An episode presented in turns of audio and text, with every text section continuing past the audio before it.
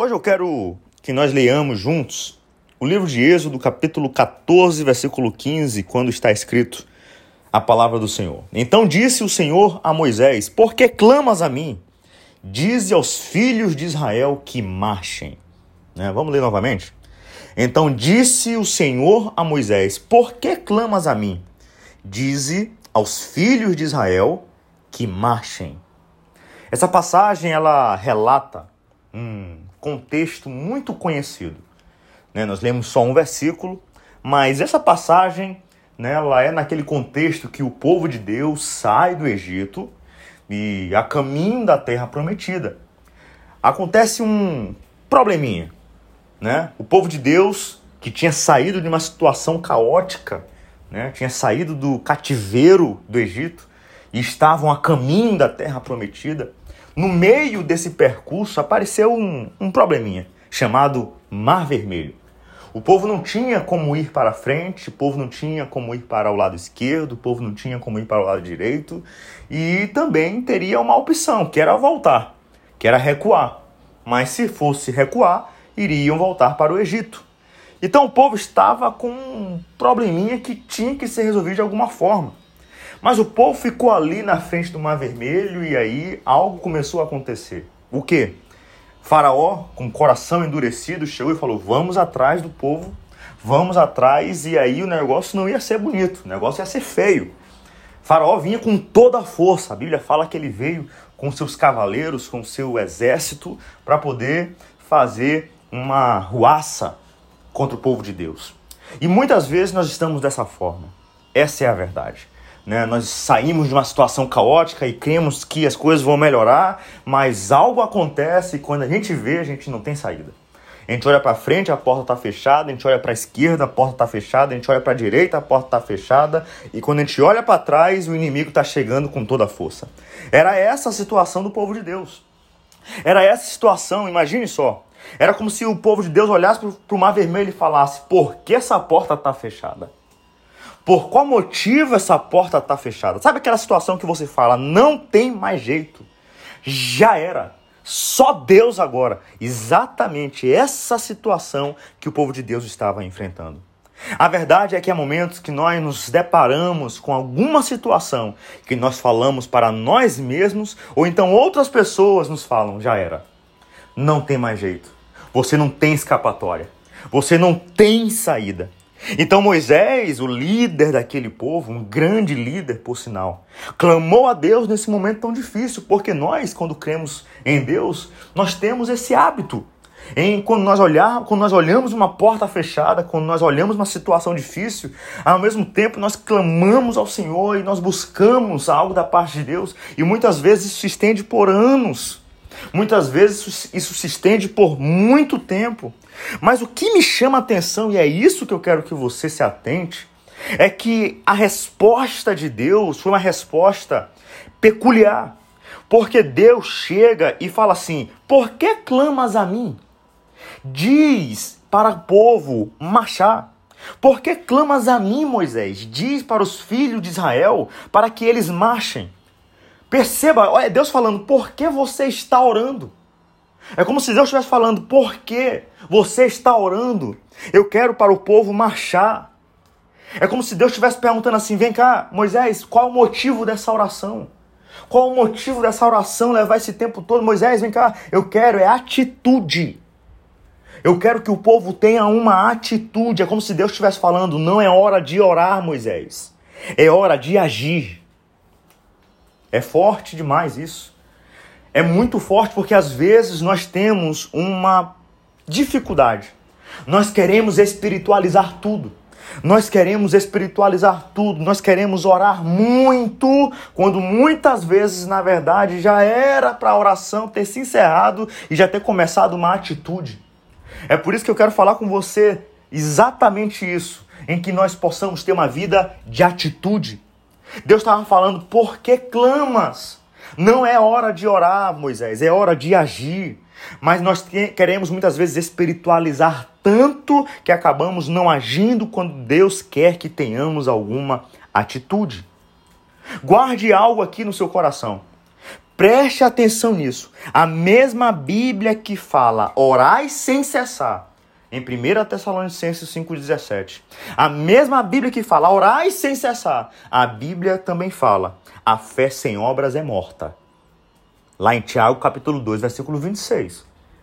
Então, talvez você venha com, ah, pastor, mas a Bíblia, a Bíblia fala orai sem cessar. Tudo bem, mas a Bíblia também fala em que a fé sem obras é morta.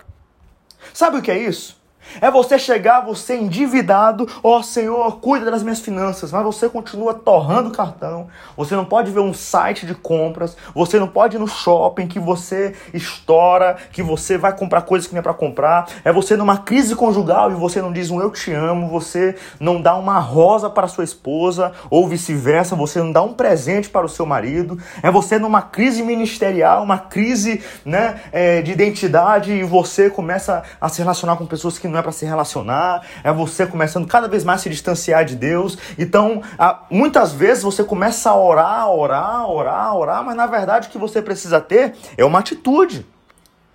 Nós estamos aqui, essa mensagem ela, tá, ela, ela vai ser compartilhada nas plataformas digitais no final do ano, um período de, em que nós somos muito né, reflexivos e tem vezes que nós precisamos ter esse momento.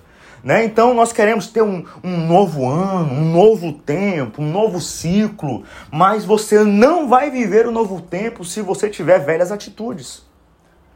Então muitas vezes nós precisamos, e é isso que Deus quer de nós, é isso que Deus espera de nós, que nós tenhamos mais atitude. Há um grande problema em orar sem agir, mas também há um grande problema em agir sem orar. Você precisa entender que você precisa ter um equilíbrio. Você tem que orar, mas você também tem que agir. Você tem que clamar, mas você também tem que suar. Você tem que ter uma vida de atitude. E eu convido você, através do Espírito Santo, eu sei que Deus está falando com você, tem atitude. Tem atitude na sua área financeira, tem atitude na sua família, tem atitude no seu casamento, tem atitude na sua vida pessoal, tem atitude com a sua saúde, tem atitude no seu ministério, tem atitude na sua igreja, tem atitude com seus parentes, tem atitude com seus amigos. Ei, você foi feito com autoridade para ter atitude. Deus te revestiu de autoridade para que você tenha atitude. A palavra é perfeita. Perceba que Deus fala assim: olha, eu quero que vocês marchem. Perceba que Deus está falando: olha, eu quero que vocês façam o que vocês podem fazer. Deus não mandou o povo fazer algo extraordinário e sobrenatural. Deus só mandou falar, Deus só mandou, Deus só mandou o povo marchar. Algo possível, algo simples. Porque Deus ele manda nós fazermos o possível. Porque o impossível é por conta dele. Aleluia! O possível é por conta do homem, o impossível é por conta de Jeová. O impossível é por conta de Deus. Ele está dizendo: olha, eu quero para o povo marchar, possível. E o abrir o mar vermelho, que é o impossível, sou eu que vou fazer. Você já pensou, preste atenção nisso. Era Deus falando: olha, quando o povo marchar, o mar vai se abrir. Entenda isso. Quando o povo marchar, o mar vai se abrir. Era essa a mensagem que Deus estava passando. Olha, a atitude do povo em marchar vai ter uma reação, que o mar vai se abrir. O mar vermelho era como se fosse uma porta fechada, o povo não poderia passar. Então era Deus falando: olha, enquanto o povo não marchar, a porta vai continuar fechada. Você já entendeu o que Deus está falando, né? Enquanto você não marchar, a porta vai continuar fechada. Você sabia que tem muita porta que não se abre só porque você não marchou? Você sabia que tem muita porta que não se abriu só porque você está orando, orando, orando, orando, orando, orando, orando, orando, orando e você nunca foi para cima?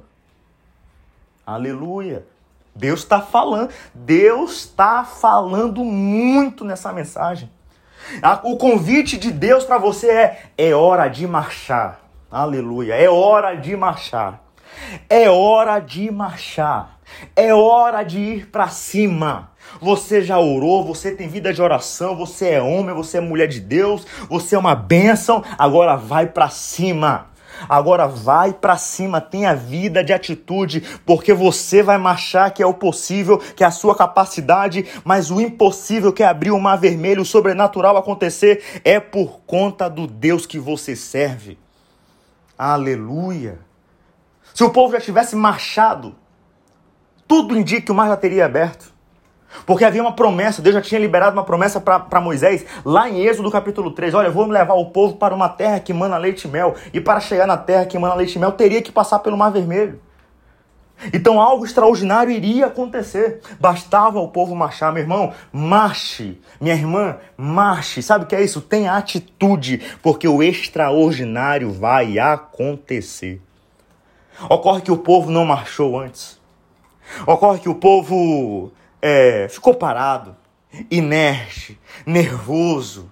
E sempre que você fica inerte, você vai na contramão da natureza que Deus colocou dentro de você.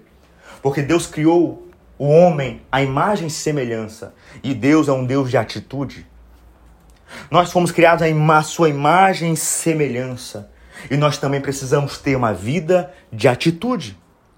Você vai ver que pessoas que muitas vezes nem acreditam em Deus possuem mais resultados na vida, porque têm mais atitudes, porque eles exercem muitas vezes os princípios e a sua natureza que Deus colocou mais do que muito homem e mulher de Deus. É isso que eu não consigo compreender. Deixa eu te, deixa eu te falar algo. O mar só se abriu porque o povo marchou.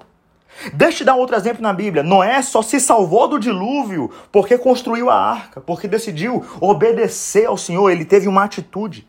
José, ele só foi promovido no Egito porque ele fez questão de usar o dom que Deus tinha dado a ele, ele teve atitude.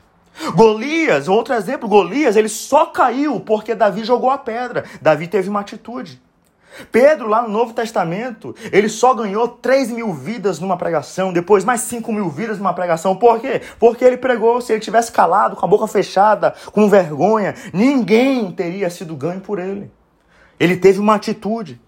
Você vai ver o apóstolo Paulo que abriu igrejas, igrejas, escreveu né, 13 cartas no Novo Testamento, um grande homem de Deus. Você vai ver que tudo isso foi porque ele teve atitude. Por isso que você vai ver lá em Filipenses, ele preso, ele chega e fala: Tudo posso naquele que me fortalece. Tudo posso naquele que me fortalece. Eu vou repetir: tudo posso naquele que me fortalece. O que ele está falando? Eu tive uma vida de atitude. Eu tenho uma vida de atitude, eu posso todas as coisas naquele que me fortalece. Ele dizendo: o possível sou eu que faço, mas o impossível é por conta dele. É por isso que ele chega e fala: combati o bom combate. Completei a carreira, guardei a fé. Perceba, esse versículo tão conhecido, ele está falando: Eu tive uma vida de atitude combati o bom combate, completei a carreira, guardei a fé. Meu irmão, Tenha uma vida de atitude. Sabe o que é isso? Senhor, eu quero. Senhor, me abençoa financeiramente. O que, que você está fazendo para você ser abençoado financeiramente? Seja digno das bênçãos. E quando eu falo isso, lógico que nós não somos dignos de, de tantas bênçãos da parte de Deus, mas eu falo no sentido de nós termos atitudes de nós termos atitudes. Meu irmão, até para você entrar no céu, você tem que ter uma atitude, entregar sua vida ao Senhor Jesus Cristo. Para você ser perdoado, você tem que ter uma atitude, você tem que confessar os seus pecados, reconhecer as suas falhas, você tem que se arrepender, você tem que ter atitude. Perceba que as maiores bênçãos da vida espiritual, você precisa ter atitude. Da mesma forma na vida material, você também precisa ter atitude. Não adianta. Você quer ter uma família saudável? Tem atitude na sua família. Você quer ter um, um 2022 extraordinário, um 2023 extraordinário, um 2030 extraordinário no campo das finanças, então invista, então tenha atitudes na sua área financeira. Você quer fazer a diferença no reino de Deus, você quer ter um, um, ministério que faça diferença, que tenha relevância, então tenha atitude no seu ministério, tenha atitude na sua vida ministerial. O convite de Deus para mim e para você é: Tenha atitude. Tenha atitude. Deus quer que você marche. É só isso que eu quero compartilhar com você. Deus quer que você marche. Tome uma atitude. Só peça discernimento e sabedoria para agir na hora certa e da forma certa. Pois melhor do que fazer algo louvável é fazer isso na forma certa e na hora certa. Que Deus te abençoe. Que Deus te revista de autoridade. Que Deus te revista de sabedoria e discernimento, para que você tome as melhores atitudes na vida e venha colher e venha colher de forma extraordinária tudo aquilo que Deus prometeu para você. Deus te abençoe em nome de Jesus.